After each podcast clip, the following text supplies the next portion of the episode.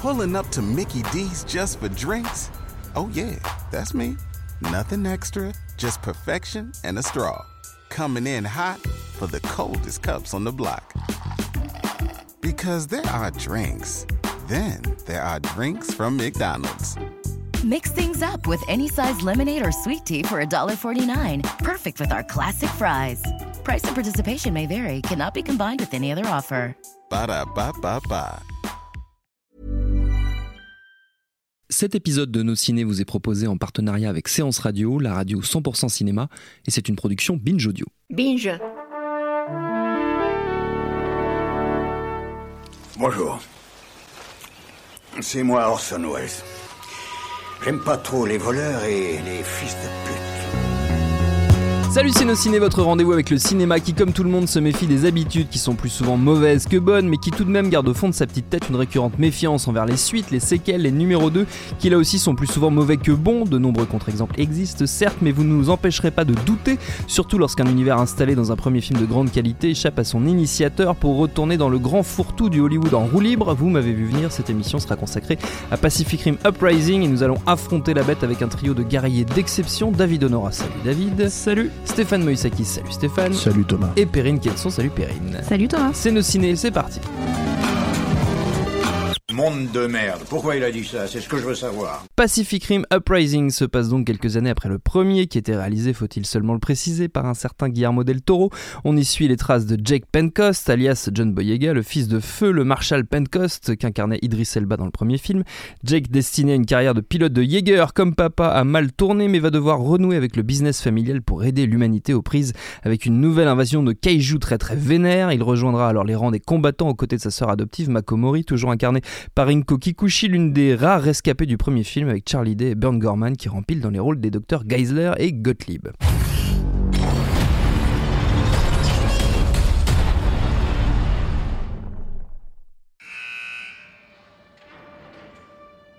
Jake. Your father always said he wanted you to be a pilot.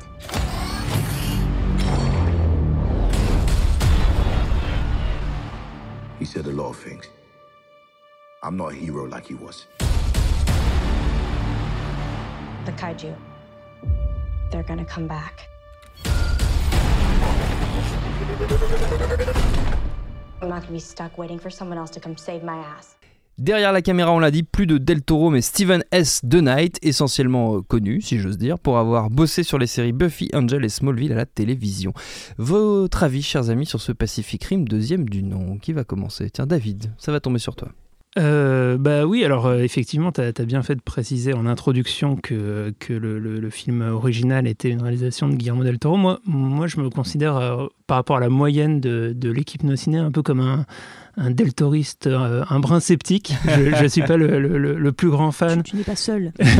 Et, Mais qu'est-ce que c'est que cette et traître à cette table et je peux, et je peux avoir des, des réserves, notamment sur ces films entre guillemets sérieux et respectables que j'aime un peu moins en fait, euh, que ce soit La forme de l'eau ou, euh, ou Le labyrinthe de Pan. Et là-dedans, pour moi, Pacific Rim est sans conteste son chef-d'œuvre. Enfin, vraiment, pour moi, c'est un film que je trouve extraordinaire, euh, que, qui est Ça va alors. pure. euh, non, mais, mais vraiment C'est une, bon, une- bon, Stéphane une- est rassis, il est parti. une pure euh, jouissance de, de forme. C'est un, un- un film qui m'a, qui m'a, qui m'a à l'époque euh, totalement cueilli euh, euh, sans que je m'y attende. Je crois que dans, une émission il y a quelque temps, euh, Rafik disait qu'il fallait avoir un background euh, important pour vraiment apprécier à la fois sur la, culture des kaiju et des, films de, robots, etc. C'est une culture que j'ai pas vraiment et malgré tout, le, film m'a complètement emporté pour, sa force plastique, cette capacité à, vraiment comme je l'ai quasiment jamais vu ailleurs au cinéma, travailler les rapports d'échelle et, euh, et faire ressentir un truc qui est, euh, enfin vraiment à mon sens époustouflant euh, sur l'ensemble du film. Et, euh, ses qualités de plasticien, c'est aussi ce que j'aime dans ses autres films, c'est la manière de travailler la couleur et de, porter des éléments du récit par la couleur.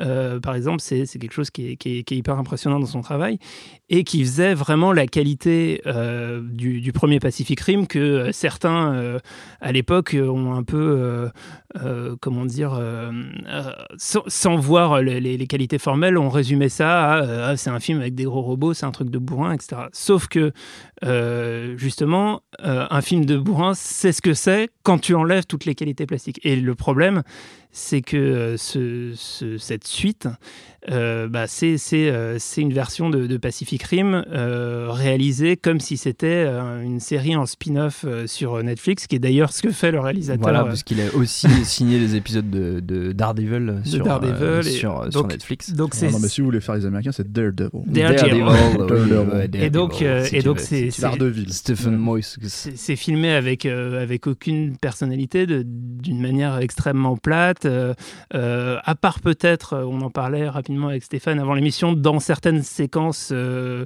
euh, essentiellement, plan, en fait, ou, ouais. certains plans essentiellement en, en, effets spéciaux qui donc ont, ont été euh, d'un seul coup, il y a dirigés une courte focale, de manière pas ce qui se différente. euh, et du coup, euh, bah, du coup, je me suis, je me suis énormément ennuyé. Et il y a un petit côté, euh, il un petit côté triste en fait. quand on s'imagine du point de vue de, Guillermo del Toro, bah, c'est un peu comme se faire kidnapper son enfant et que ça devient un punk à chien ou un fanzouz quoi. À un moment, il s'est, passé quelque chose d'horrible. Il y a eu le mot fan de balancé. Voilà, je crois que c'est une première. Ou, ou pire, je pense, un, un, un- un mec normal qui rentre dans le rang, oui. et qui, qui consomme, monsieur qui tout le vote. Macron, qui, qui voilà. C'est ça. Ouais, non, Guillermo del Toro s'est- fait kidnapper son gosse qui, qui, s'est- Qui est qui s'est devenu, euh, transformé en- macroniste. en macroniste. Euh, donc voilà, donc un, c'est un problème, c'est-à-dire que euh, avec, euh, avec très très peu d'arguments en fait de, de narratifs, très peu de nouveautés, très peu d'idées en plus et un, manque de cohérence dans l'ensemble, euh, bah, si on enlève euh, en plus le- les, qualités formelles et, la manière de penser la mise en scène et, et ce qu'on peut raconter purement avec l'image, et ben on se retrouve avec un truc vraiment très chiant, sans personnalité, très lisse, avec une galerie de personnages, d'ailleurs beaucoup trop large euh, et, et aucun qui sort vraiment du lot. Euh, bon, c'est une, c'est une déception contre toute attente. Contre toute attente, c'est une déception. ouais. Stéphane. Bah, il y a, il y a- ce, qui est, ce qui est clair en fait dans ce que dit David, c'est qu'il y a un processus de normalisation de, de, de l'univers de Pacific Rim qui est assez euh, énervant en fait quand tu regardes le film et surtout en fait euh, Pacific Rim c'est effectivement tout ce qu'a dit euh, David le premier, le film de Del Toro et plus encore pour moi parce qu'il y a une mythologie qui tient vraiment euh, debout en fait qui est, complètement cohérente avec, euh, le récit en fait et ce qu'essaye de raconter euh, Del Toro dans, le premier film je pense à vraiment, on en a parlé plusieurs fois hein, dans, cette, émission, mais dans, dans nos ciné, je veux dire. Mais toute la logique entre les deux cerveaux, les deux parties du cerveau qui doivent conduire la, même machine, l'extension du comment dire du Jagger qui est une extension de l'homme en fait, etc., etc. Euh, le monstre qui s'est créé, la, carapace qui s'est créée pour combattre les monstres. Et euh, quand je dis processus de normalisation, euh, bah, par exemple, il faut préciser, et je pense que c'est conscient et clairement, comment dire, demandé par, je sais pas, le studio ou je sais pas qui, de ne pas mettre de kaiju quasiment dans le film. Il y a un kaiju à la fin, vraiment, hein, c'est-à-dire, euh, voilà. Et, euh, et le reste du temps, bah, ils se battent contre d'autres Jaggers qui sont, je ne dirais pas ce que c'est, mais voilà, si, pour les gens qui veulent pas forcément euh, se faire spoiler, voilà. Mais ils trouvent un moyen de faire en sorte qu'il y ait des mauvais Jaggers, quoi. Voilà. Et le truc, c'est que hum, ça, je pense que ça fait partie des, des- trucs parce que c'est, on sait que, je veux dire, même si euh, Del Toro a travaillé tout le design euh, du film de manière générale et il a mis beaucoup de soin aussi avec les Jaggers, on sait que ses chouchous, c'est forcément les, les quoi. Et c'est notamment par ce biais-là aussi que le film sort un peu du, sortait un peu du lot parce qu'il y a vraiment des designs euh, très très particuliers, quoi. Et, et en même temps, le, le film essaye malgré tout se, euh, se raccrocher un peu euh, au film original en essayant de refaire certaines scènes mais en les faisant très pauvrement. Par exemple, il y a la scène de Tokyo euh, le, le trauma en fait de la petite fille. euh, là, il y a une autre gamine dans le film qui, qui est, euh, je sais pas comment s'appelle l'actrice parce que c'est la première fois qu'on la voit, je crois, mais mais Qui a un trauma similaire, quoi. qui a un trauma similaire, sauf que ça se passe à Santa Monica, sur la plage, etc. etc. Et du coup, en fait, tu, tu te rends compte de la pauvreté de, de ce que les mecs essayent de faire. Quoi. Moi, le, le, le, le truc que j'ai envie de dire, c'est qu'il faudra maintenant il faudra arrêter de me faire chier avec Michael Bay. Parce que, euh, parce que on a trouvé un émule, hein, en fait, à ce niveau-là, mais euh, émule euh, puissance, euh, comment dire, enfin, version, euh, version toute naze, tout schmoll, euh, tout, euh, voilà. Euh, T'as pas euh, la puissance d'évocation, on va dire, des money shots euh, de Michael Bay, le, toute cette imagerie qui est quand même très très propre. Euh, et là, c'est pareil, tu te retrouves avec euh, des combats à la fin qui sont complètement, euh, moi je trouve, euh, limite illisibles par moment. Je sais pas ce que vous en avez pensé. euh. Non, oui, non, j'ai- c'est- Il y a des moments où c'est assez compliqué. Il y a un combat à la fin en fait à Tokyo de nouveau, où bon ça pourrait être n'importe où en fait, si ce n'est qu'à le Mont Fuji au- au- dans le fond quoi. Et, euh, et en fait c'est pareil, il y a un espèce de, de, de moment complètement euh, aberrant où tu as un des personnages qui s'appelle je crois Saber Athena, c'est un des, un des, un des Jaegers en fait, qui donc se, euh, est déployé sur Tokyo, sort ses lames. Elle est censée donc sauver la ville. hein. On, on t'a montré 5, secondes avant qu'il y a des Japonais qui sont dans les rues qui courent avec le cri de Godzilla pour te faire une référence à la con, et tout ça, etc., etc. Parce que genre on connaît, on connaît, attention, on connaît le Tokusatsu. Euh, et, euh, et là, elle arrive, elle déploie ses, enfin le, le, le, le Jagger déploie ses lames, et elle, pff, elle, en, elle en plafonne euh, comme ça hein, pour le style deux immeubles quoi. et là tu te dis bon ben voilà. Et, et ça c'est à mettre en parallèle avec la logique du premier Pacific Rim où on t'explique un que euh, Hong Kong est, euh, est, euh, euh, enfin que les Bah. habitants de Hong Kong sont, sont, sont, sont, euh, déployés ailleurs, hein, en fait, et que en gros quand, les, quand le combat arrive vraiment, en fait, les moments où ils s'emplafonnent euh, les, les immeubles, c'est c'est parce que c'est dans le combat et dans le truc, pas pour se la péter, quoi. Donc voilà, t'as as, tous ces problèmes-là, et puis après t'as bah, euh, des pro, enfin. Je sais qu'il y a pas mal de gens qui considèrent le premier Pacific comme un film un peu imbécile, effectivement, un film un peu bourrin, comme disait, euh, comme disait David. Euh, mais moi, justement, je trouve qu'au contraire, c'est un film qui, qui a une très très grande force d'évocation en termes de mythologie, euh, qui est encore une fois, comme je disais, très très cohérent. Euh, du coup, son intelligence, en fait, c'est de subvertir des codes de, de, de blockbuster, en fait, euh, à la Roland Emmerich et de, de, de les retourner. Euh, les gens disent, bon, alors, ouais, il y a l'armée comme chez Roland Emmerich. Non, c'est pas l'armée, c'est euh, la résistance. Tu vois. Il y a, a tous toutes ces détails, en fait, qui sont, qui sont très spécifiques euh, au film. Et là, en fait, non, c'est un film d'imbécile, vraiment. C'est un film, c'est écrit par, le- par, par les pieds et, et les personnages sont vraiment bêtes, en fait. C'est-à-dire que le personnage de, de le fils d'Idris Elba, qui est, qui est interprété John par Boyega. John Boyega, c'est euh, le, le- son rapport à Scott Eastwood qui, est- qui n'est pas papa, n'est-ce pas Tu vois, donc voilà, qui, qui, qui essaye à un moment donné, il essaye un peu de rouler mécanique, puis c'est les yeux, mais malheureusement ça fonctionne pas. Et euh, c'est l'arme fatale 3. C'est de ce niveau-là, hein, le, le, le, le niveau des blagues à la con euh, Ouais. qui se balance, quoi. C'est de la punchline de, de, de, de comédie, enfin de comédie d'action des années 90, quoi. Et euh, voilà, c'est aussi un film qui, qui évite tout l'aspect rouille, euh, délétère, enfin euh, euh, monde en, en, en, en déliquescence, en, fin de, en fin de, comment dire, euh, en fin de cycle en fait. Tout l'aspect industriel de, du premier en fait est complètement mis à, la- à l'as. C'est la version 2.0. Et là, le truc, c'est pareil. Enfin, tu te retrouves avec des Jaggers, c'est pas cohérent en fait. C'est-à-dire quand à partir du moment où tu as compris, et c'est ce qui est intégré dans, normalement dans la plupart, même, même dans celui-là, c'est la plupart du temps, ils essayent de, de- respecter ça, sauf quand ils se disent que non, on va pas le faire, on va faire un, un plan cool, tu vois, et euh, c'est que comme, comment dire, le, le Jagger est une extension de l'humain, bah, tu te retrouves avec des, euh, des euh, comment dire, euh, des Jaggers surpuissants qui, qui font des glissades, des glissades ou des roulades, en fait, comme dans un Transformers, quoi, comme si c'était, comment dire, facile à faire dans, ta capsule là-haut, et, voilà. Et, mais tout ça pour le style, en fait, pour le, voilà. Et dans ces moments-là, ils se démerdent bien pour pas te montrer comment ça se passe à l'intérieur de la cabine pour, euh, pour, pour, pour pas que ça, ça ait l'air trop con. Quoi. Euh, tout ce qui compte, c'est euh, c'est, euh, un plan cool. euh, euh, voilà, comme ma, ma grande référence étant euh, Marie-Pierre Cazet dans, dans, comment dire, euh, La pub dans, la Cédar. pub au Cédar quand elle, quand elle fera pas ça tous les jours. Bah, eux non plus, apparemment. voilà. Et, euh, et, euh, Pour les plus jeunes d'entre vous, vous regarderez sur Google hein, qui était. Ouais, qui je, était je, cette je personne. pense que sur YouTube, il doit encore avoir la pub ou sur Dailymotion. ouais, ouais, sur. Dailymotion, reste en français. Dailymotion, On l'a vu tout à l'heure sur David Honora. Donc, euh, voilà. Ouais, ouais, il, a, il a passé un bon quart d'heure sur son téléphone, Voilà. silencieux. Et donc, bah, c'est, c'est, euh, ça, c'est vraiment pour la partie film, quoi. Donc, c'est, c'est, c'est vraiment une suite. À mon avis, c'est une suite qui, qui, qui plante, euh, qui plante complètement la franchise et qui risque, qui risque de ne plus donner, euh, justement. Je pense qu'il y a une tentative, en fait, de normaliser, de, de rendre ça plus grand public, qui, à mon avis, va euh, perdre les fans d'origine. et pas forcément s'en faire des nouveaux parce que c'est un spectacle qu'ils ont déjà vu dans, en beaucoup mieux dans un Transformers ou ce Bien genre de qu'il y ait choses. un quoi. cliffhanger à la fin avec une annonce du pitch euh, du Oui, suivant. lui, ouais, voilà. Ah là là, ça nous prépare de, de beaux lendemains. Perrine. Oui, bah je, vais faire un très court passage sur le premier parce que je, pense que David et Stéphane ont, bien parlé. Euh, moi, je suis beaucoup, je fais partie aussi des, Guillermo del Toro sceptiques euh, et j'étais encore plus sceptique sur, sur le, premier euh, Pacific Rim, qui pour autant ne m'avait pas du tout déplu ou quoi que ce soit, mais j'avoue que j'avais pas eu cet euh, engouement euh, que je ressens chez mes, camarades. Mais euh, voilà, j'avais trouvé ça tout à fait euh, très très honorable et puis euh, plutôt euh, intéressant, euh, intelligent euh, et en, en tout cas un vrai euh, bon film, euh, un très bon divertissement dans, dans le, dans le côté le plus positif qu'on puisse dire ce mot-là en tout cas. Et, euh, et là d'un seul coup j'arrive à ce film-là, ça démarre. Et honnêtement, j'avoue qu'au début, moi, j'y croyais un petit peu parce que je me suis dit, c'est un film sur ce que les Américains euh, appellent le fameux PTSD, euh, le, syndrome post-traumatique. Donc, le film commence un peu là-dessus. On est sur les ruines euh, laissées par la guerre qui, qui s'est déroulée il y a 10 ans. Donc, on comprend que c'est 10 ans après. Donc, elle s'est déroulée il y a 10 ans. On vit dans ces ruines.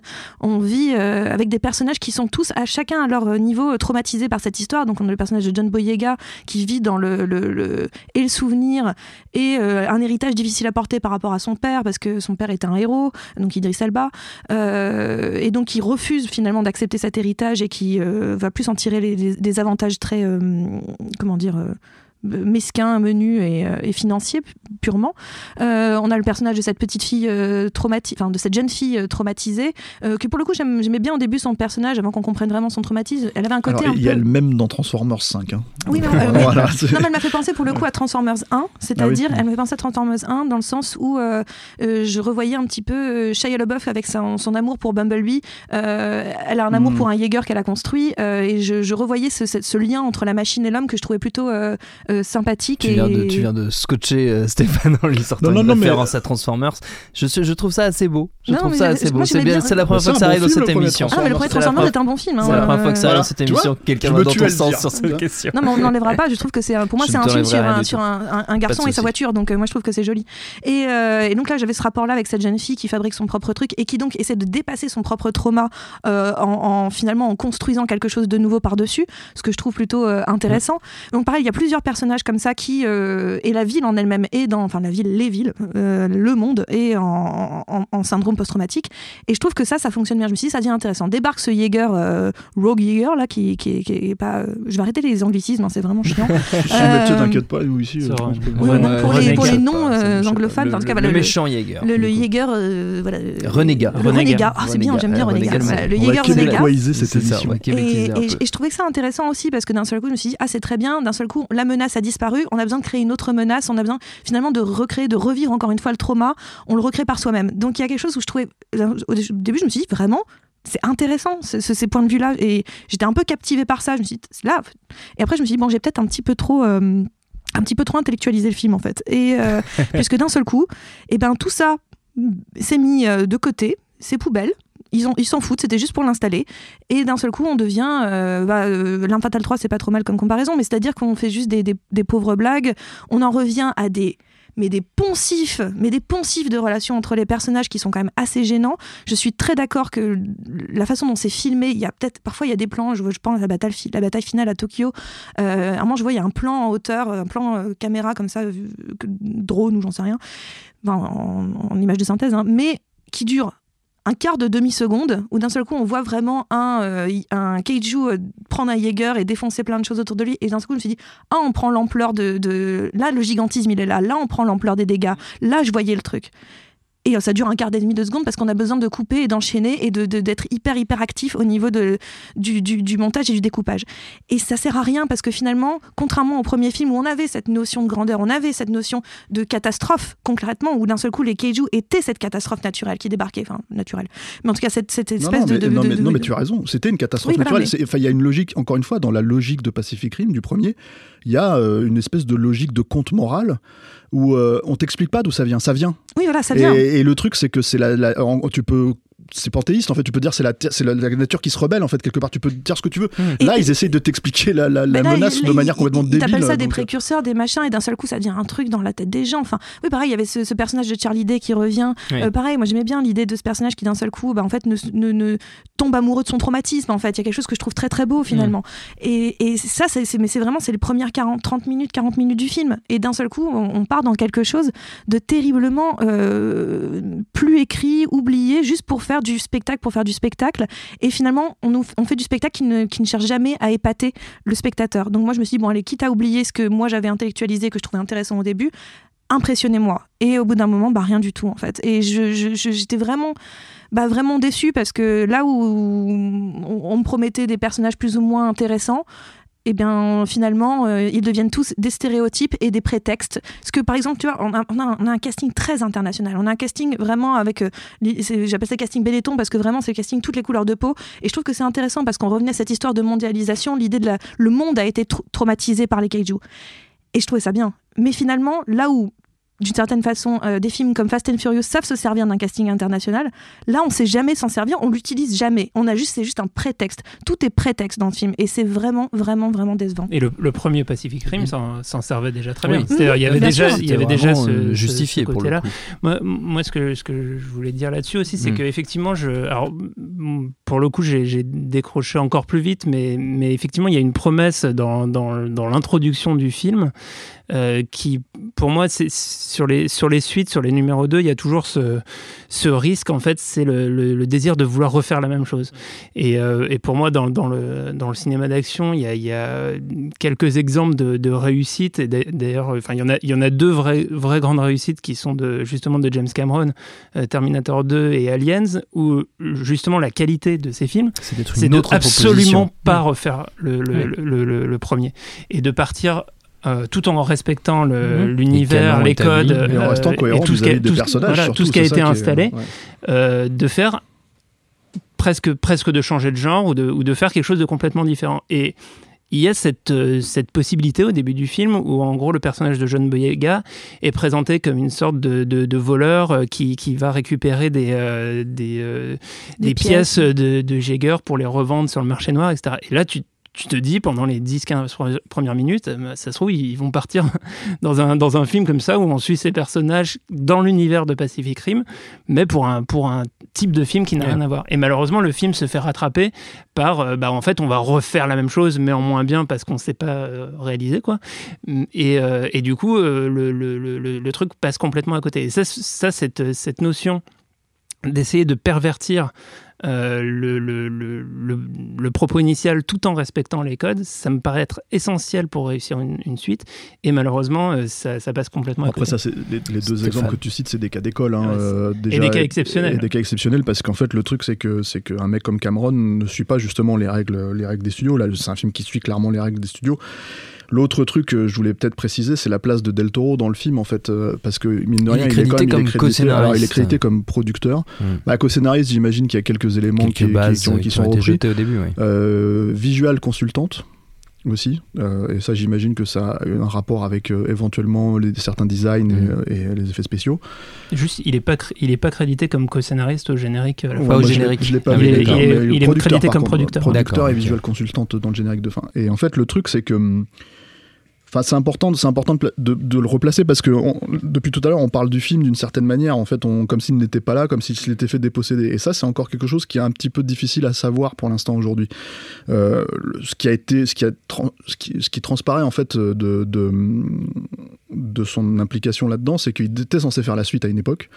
Euh, il était vraiment, euh, d'ailleurs, ça a même été un gros, euh, comment dire gros débat de savoir s'il allait pouvoir la faire, bah, vu, les scores du film euh, euh, dans le monde entier, hein, parce que c'est un film qui, a, avait coûté 200 millions, qui en a rapporté 400. Euh, et, en gros, c'est surtout la Chine qui a fait le, le, beurre du film, quoi, la Chine et les États-Unis. Et du coup, en fait, il y avait cette volonté pour lui vraiment de reprendre cet univers, de, de, de le perpréter. Et en fait, le truc qui s'est passé, c'est que ça, c'est lui qui raconte ça comme ça au moment où Legendary était en train de se faire, enfin lui il a accepté de faire la suite, il est parti sur ce film-là. Euh, il a écrit un traitement qui apparemment n'a rien à voir, euh, ça c'est ce qu'il dit, n'a rien à voir avec ce qui a été fait finalement euh, par la suite. Ils sont partis vraiment dans une autre direction. Et le truc, c'est que hum, au moment où il était censé faire euh, le film, euh, les gens chez Legendary lui ont dit écoute, on est en train de se faire acheter par, euh, par euh, un consortium chinois. Ça va prendre quelques mois avant de- de faire la transaction. Il faut que tu attendes quelques mois avant de. Voilà. Et lui, il a dit non, j'attends pas, je, pars, euh, comment dire, euh, je pars faire autre chose. En l'occurrence, il est parti faire la forme de l'eau. Ce qui a, euh, quand tu vois la gueule de Pacific Rim Uprising, ce qui a d'assez finalement. parce que moi, j'ai du mal à croire, en fait, ça c'est moi qui lis entre les lignes, quoi, Mm. mais j'ai du, du mal à croire que que- qu'il n'y a pas une façon de se faire déposséder, justement. De, voilà, comme on l'a dit depuis tout à l'heure, de, gommer les aspérités du film, de gommer euh, tout ce qui, euh, n'est pas cool dans, euh, dans la logique des choses. Et, euh, et de faire la version Transformers. C'est-à-dire c'est ça le problème aussi de, de Pacific Rim, c'est qu'à l'époque où le film est sorti, il y avait cette espèce de, résumé qui était assez énervant où les gens disaient bon bah c'est Transformers euh, rencontre euh, enfin contre contre Godzilla quoi ce qui n'était clairement pas ça quand, quand tu finissais par voir le film mais même pour moi quand tu voyais la bande annonce quoi et il y avait encore une fois tout un jeu de, de, travail autour de la mythologie. C'est pour ça que moi, par exemple, j'avais du mal à, m'attacher à ce, ce- cette relation entre la gamine et son, sa, sa création parce que en fait, elle l'a conduit tout seul. Déjà, en fait, pour moi, on est en train de niquer la mythologie Oui. de, de, de- de Pacific Rim parce que, Où il en faut être gros, deux. euh, où il faut être deux, et ça a une, ça a une logique, Mmh. euh, Oui, mais après, on joue fois. sur, à ce niveau-là, on joue sur la taille dans le film. Ça qui est Mais c'est plutôt- pas la taille qui compte. Oui, c'est ça. le- Mais non, mais, Oui, non, mais mais, là- non, mais j'entends vraiment que c'est pas la taille qui compte si tu suis la logique en fait des raisons pour lesquelles on doit conduire à deux. Je veux dire, même pour un gamin, conduire vois- une machine, une machine aussi lourde, c'est c'est pas une Je question vois de ce que taille. tu veux dire, mais là c'était C'est- plus pour un. Moi je voyais ça comme un vraiment. Je restais dans mon idée du, du, du- du syndrome post-traumatique où c'était un exosquelette qui la protégeait elle-même de son propre trauma. Donc c'est ça que je trouvais Je, intéressant. je, je dis pas le contraire, mais ce que je veux dire, en fait, si tu veux, c'est que si on suit encore une fois le- le- le- la logique de l'univers, de la façon dont est créé, le, enfin, toute la mythologie qui tourne autour du truc, une gamine euh, de 15 ans ne peut pas conduire seule une machine en fait qui pèse. euh, je sais pas moi, 100 fois son poids. Donc le truc c'est que c'est un peu le même, c'est un peu le même problème en fait là. C'est c'est pour ça que pour moi j'achète pas l'idée euh, parce que c'est vraiment une idée où on bazarde, euh, on bazarde le truc pour avoir une scène cool ou une idée cool ou même la faire rentrer dans ce que tu dis, tu vois. Ce qui, ok, dans un autre film, pas dans Pacific Rim, c'est ça que je voulais dire, tu vois. Et du coup, euh, je sais pas ce que le film va faire, il sort ce week-end aux États-Unis. euh, moi, j'ai du mal à croire que, comme je le disais tout à l'heure, j'ai du mal à croire que ça va, ça va rapporter du monde. On va voir, ça va peut-être faire un premier week-end correct, euh, voilà. Mais, mais, mais je trouve que c'est quand même une belle revanche en fait, et qui en dit long quand même sur notre époque. Hein, comme on sait, enfin, on en fait quand même des des, des, des- des émissions entières où on se plaint de, de- de la place Oui. des réalisateurs sur les, sur les blockbusters et, et même sur, les, sur les- des films intermédiaires aujourd'hui. Donc du coup, euh, si ce film se plante alors que tu as à côté Del Toro qui gagne l'Oscar, euh, encore une fois, peu importe ce qu'on pense des deux, de- des deux films, il y a pour moi une revanche de l'auteur en fait qui est quand même as- assez euh, jouissive en fait à, à prendre en compte. On verra. Moi, moi, tout ce que je peux espérer, c'est que ça se plante et qu'il continuera pas pas dans cette direction-là sur Pacific Rim, juste parce que euh, pour moi c'est un crève-cœur en fait quand je regarde un film comme ça. C'est je, je, non seulement un crève-cœur effectivement comme disait David de se mettre à la place de Del Toro à ce moment-là. C'est- je pense que tu vois, voilà. Ensuite, c'est pas difficile de lire entre les lignes. Del Toro, il partage énormément de trucs sur son Twitter. C'est là où il s'exprime le plus. euh, et il partage jamais aucune bande-annonce de Pacific Rim 2, jamais, pas un design, rien. Donc le truc, c'est que je pense que si tu lis à peu près entre les lignes, t'as compris qu'il a, une implication finalement assez, assez modérée hein, sur le film et qu'il est là pour. euh, pour assurer, on va dire, euh, les choses que Steven S. The Knight, euh, qu'on a, que, que, limite on n'a pas cité quasiment de, de toute Si, si, l'émission, en début, fait, euh, euh, ne- n'est pas capable d'assurer, je Oui. pense, sur un film de cette ampleur-là. Quoi. Et, et paradoxalement, en fait, à l'é- à l'époque de Pacific Rim, moi, j'a- j'avais espéré que le que le film fasse un beau succès au box-office, justement pour que ça encourage euh, à, produire des ouais. films dans des univers originaux avec des auteurs, etc. Sauf que la manière dont Hollywood l'a interprété, c'est super, on va faire une suite. Ouais. Donc ça serait bien que effectivement la, la suite se plante pour que peut-être on dise ah mais en fait c'est pas euh, juste l'univers qui compte, Tu c'est penses aussi vraiment le- qu'ils vont en tirer une leçon? Ah c'est trop compliqué. Ouais, voilà. Tu vas tirer Je une leçon. tellement positif, t'es tellement enthousiaste, t'es touchant, t'es bouleversant. C'est beau. Tu me bouleverses. Magnifique. Bon, je, je crois qu'on a compris que votre enthousiasme à vous n'était pas, n'était pas très bouillant pour ce Pacific Rim Uprising. Avant de se quitter, chers amis, on va prendre comme toujours euh, quelques instants dans une, pour une petite série de recommandations à destination de nos auditeurs. On peut rester dans un univers proche de Pacific Rim, mais comme toujours, vous êtes totalement libre. Perrine, que nous Euh, as-tu préparé? Eh bien, je- en, en revoyant le film tout à l'heure, j'ai Mhm. pensé à un autre film de, de robots euh, que moi j'aime bien, qui avait fait un succès très très modéré au moment de sa sortie et que je- j'encourage vraiment les gens à revoir. C'était Real Steel euh, à l'époque avec Hugh Jackman, Euh, une histoire de un peu à la over the top euh, avec euh, avec Stallone. Je- donc vous n'existiez pas à l'époque, donc me dites pas que vous n'en aviez déjà parlé. Non, Euh, non, non, on l'avait pas fait. On aurait fois- pu, on aurait à chaque pu. fois- chaque fois que c'était un film, on dit on a fait une émission. oui, On devrait faire une émission sur Over the Top. Ça, c'est pas une mauvaise idée. Mais euh, donc voilà, c'était un film à la over the top avec des histoires de, de robots qui faisaient du, du donc les, les- c'est dans un monde où les humains ne se battent plus, enfin ne font plus de la boxe par eux-mêmes, c'est des robots qui se battent et euh, ils sont pilotés euh, par euh, par les humains par reconnaissance faciale ou autre ou enfin j'en sais pas, ils sont pilotés quoi. Et Un truc euh, ils sont pas dedans, mais Voilà, ils sont à l'extérieur et Ouais. ils pilotent. Et c'est eux qui mettent les pains. Et c'est eux qui mettent les pains. Et euh, donc voilà, c'est parce que cette histoire encore une fois où d'un seul coup le, le robot est un exo, une, Mm. un exosquelette, une, une extension de l'homme. Donc on restait dans cette idée-là. Et là on avait une histoire qui pour le coup euh, tenait la route, euh, fonctionnait, un univers qui fonctionnait, des, des, des, des- effets spéciaux qui fonctionnaient très bien. C'était un petit peu euh, low budget, moi je trouvais ça très bien. Il y avait un côté très Amblin. À la même époque, il y avait Super 8 qui était sorti, je me souviens, où on disait c'est l'héritage d'Amblin, c'est ça. Oui, c'était l'héritage. Là où Real Steel était un film Amblin. Pour moi, c'en était un vrai. Et, Mm. et je trouvais que c'était une vraie réussite. Et je, je- plutôt d'aller voir Pacific Rim 2, bah, je vous encourage plutôt à, à aller dans un, dans une, un DVD tech, une, Mhm. ou, sur les internets. Ou, ou, où Sur vous une plateforme voulez, de voilà, une- ce que vous, mais ce que vous voulez. Vous Il vous- était sur Netflix à une époque. Eh euh, ben, euh, Peut-être y est-il encore. voilà, bah, vous vous débrouillez hein, et puis vous essayez de retrouver ça. Je pense que vous passerez un, un meilleur moment plus malin, plus intelligent et plus, et plus doux finalement. Stéphane. Thomas Rozek, te rappelles-tu de ce jour fatidique Ah oui, enfin, ça. du 7 février euh, 2018 où euh, Dans cette même pièce. dans cette même pièce, et toi et l'équipe de nos ciné m'avaient forcé euh, sous la contrainte à dire du mal de Clint Eastwood Il fallait à propos de. Mais j'ai essayé et mais tel, bof, tel hein. un prisonnier au Vietnam, j'ai- dû lâcher l'information. et euh, et depuis, je- de me veut. repentir et de trouver des, de, de, de, de- comment dire, répandre la, prêcher la bonne parole de, de Dieu, de Dieu cinéma sur terre. Monsieur Clint Eastwood, n'est-ce pas? Et, euh, et conseiller euh, le reste de sa filmographie euh, au gré des- de nos émissions. Nos émissions, très bien. En l'occurrence, Le- c'est Scott Eastwood dans ce Euh, film. Et en plus, il y a, et en plus, il y a Fiston qui, qui, en- comme je l'ai dit, n'est pas papa, donc voilà, euh, dans le film. Euh, écoute, alors moi, je, je, rap- je rapprocherai pas ça de Pacific Rim 2 parce que je ne veux même pas en fait qu'on puisse euh, vraiment faire le lien, mais, euh, mais disons que le blockbuster, si- s'il y a une fois où Clint Eastwood a essayé vraiment au blockbuster de studio et, et vraiment, on va dire, avec toutes les concessions que ça peut apporter, et finalement. c'est pas, le pas son meilleur film, mais emporter quand même le morceau, je trouve. C'était avec Firefox, l'arme absolue. Pourquoi tu rigoles T'aimes pas Je Firefox savais que t'allais parler de ça. T'aimes pas Firefox, l'arme absolue si, si, si, qui est un très bon film quand, euh, comment dire, c'est, l'histoire de Clint Eastwood qui joue un pilote qui doit voler le, le- comment dire, un- le Firefox, enfin récupérer le Firefox, et euh, qui, euh, et donc c'est Mitch film d'espionnage, Mitch film d'action euh, euh, pétaradant. Et euh, je- bon, il faut être honnête, la partie espionnage fonctionne beaucoup mieux. Heureusement, c'est la plus grosse, quoi. Mais bon, quand t'es gamin, euh, voir Clint Eastwood, euh, comment dire. Mener euh, par le manche à balai un, avion supersonique euh, et échapper euh, au, aux méchants russes, c'est plutôt cool. Voilà.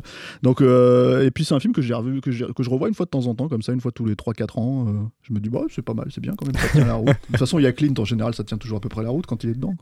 Donc voilà. Firefox, l'arme absolue, qui n'a absolument rien à voir avec Pacific Rim, mais il fallait qu'on parle Voilà, de Clint. qui participe de ta, ta grande entreprise Ma de réhabilitation ouais. et de rédemption personnelle. Euh, ça, David. Ça me donne une idée pour un Pacific Rim 3 ou 4 euh, de, de faire une sorte de mix avec Space Cowboys et tu vas chercher des vieux pilotes. Enfin bon. Euh, Marocco, Par alors pitié, j'ai- par pitié, n'envoie jamais cette idée à Hollywood parce qu'ils vont le faire. ils sont capables de le faire. Ils sont tous morts. C'est le concept du film. Merde. Euh, oui, mais en même temps, il, y en a plein. il y en concepts a film, y en a, y en a tellement des, pilotes de partout. Dans Space Cowboy Mais non, dans, Pacific Rim Ah, 2. pardon. Spoiler. Oui, gros spoiler. Ouais, Bon, on va dire, on s'en fout les spoilers Oui, ici. c'est vrai, euh, pas vrai en plus. Et, euh, David, et donc, et donc, je, je- alors, Donc tu il vas faut, recommander il faut, Space Cowboy, Il faut savoir que c'est, une émission de, de, de nos ciné un petit peu spéciale, puisqu'on Mhm. vient, on vient, on sort à peine de la séance. de la on, a, projo. on a à peine eu le temps de, de manger un hamburger et tout. film. Et donc, évidemment, j'arrive, je descends dans le studio, j'éteins mon téléphone sans avoir de reco. Ah. Mais heureusement, j'ai pensé à un truc donc qui, qui n'a absolument aucun rapport avec euh, avec Pacific Rim 2, mais qui est un truc que, que, que j'ai bien aimé euh, récemment et c'est une série euh, qui est sur sur Amazon Prime et c'est la nouvelle série de d'Amy Sherman Palladino qui avait fait Gilmore Girls et le problème et c'est là qu'il va falloir m'aider, c'est que je me rappelle plus du titre de cette série qui s'appelle The Wonderful Mrs. Ah, et Wa- l'incroyable Mrs. Maisel Maisel. Mm. Voilà, je, je les patronymes, c'est pas mon, c'est pas mon truc. Donc, euh, et, et en fait, c'est, euh, c'est sur, euh, c'est l'histoire d'une, d'une femme dans les années 50 qui veut se lancer dans le stand-up. Et, et c'est absolument génial. C'est, c'est, c'est extraordinairement bien mis en scène euh, comparé à Gilmore Girls. En fait, il y a, il y a de, que- que- non, non, mais Comment ça Non, mais que- non, soyons, soyons honnêtes, c'est pas la qualité On principale, euh, la principale de Gilmore Girls que j'adore. Euh, qui est plus euh, Amy Sherman Palladino pour la situer un peu. C'est, je dirais que ça serait le, pendant féminin d'Aaron Sorkin sur une, qualité d'écriture de dialogue euh, assez extraordinaire. Et, euh, donc du coup, elle est très à l'aise euh, dans dans cet univers-là et, euh, et pour travailler euh, du coup avec des euh, des, euh, stand-uppers euh, de, des, des débuts de, cet art. Et, euh, et voilà, la, la série est superbe, assez, euh, enfin, assez euh, comment dire, euh, addictive. Euh, Elle se, re- se regarde très vite, ça se binge-watch sur Amazon Prime. Et puis, euh, une saison 2 est en préparation. Je crois qu'elle a tourné à des scènes à Paris il n'y a pas très longtemps. Euh, donc voilà, donc je vous conseille de découvrir cette série qui n'a mais alors aucun rapport avec non, pas Pacific Rim. tout, hein. Et je pense que le, le- le- public des, des deux films, euh, bah, je, je suis euh, Je crois un avec, avec Thomas Rozek, on est, on est Avec le, Il le, même gaffeur en fait, je crois, sur Pacific. C'est C'est ça, pas impossible, c'est le pas même impossible. C'est pour ça. Donc voilà, mais si, Mais mais si, effectivement, je mais pense qu'on si est je les peux deux seules personnes à aimer autant Gilmore Girls que, Que Pacific Rim. On est que non, deux mais- en fait. Toi aussi. hein. Mais son nom, t'aimes pas Pacific Rim t'as Oui, dit, non, Voilà, enfin, voilà. si, mais j'aime bien les robots. Donc, Ah euh, ça va. Toi, si tu comptes si- pour Real Si Steel. on peut détourner quelques-uns des auditeurs de cette émission vers cette série plutôt que, plutôt que vers Pacific Rim 2, ça sera une bonne chose de faite. Très bien, merci À vous les beaucoup. studios. À vous les studios, merci à tous les trois, notre temps est écoulé, merci à Quentin à la technique, merci à l'antenne pareil pour l'accueil, rendez-vous sur binge.audio, le site de notre réseau de podcast Binge Audio pour retrouver toutes nos émissions, le programme des prochaines, les dates d'enregistrement au public si vous voulez venir nous voir, et puis en attendant on vous dit à très vite. Binge. Et tout de suite un message de notre partenaire Séance Radio. J'adore mon boulot. Vous êtes la crème de l'aristocratie française. Vous avez compris ce que je vous ai dit Oui, cancer du poumon, inopérable. Next épisode, c'est le nouveau rendez-vous 100% série de Séance Radio avec Charline Roux et son équipe. On ferait mieux de rebrousser de main, les gars. J'ai fait du mal. J'ai compromis des missions. Des policiers français, que les acheter, pas les tuer. Next épisode, le mardi à 19h sur Séance Radio, est disponible sur toutes les applications podcast.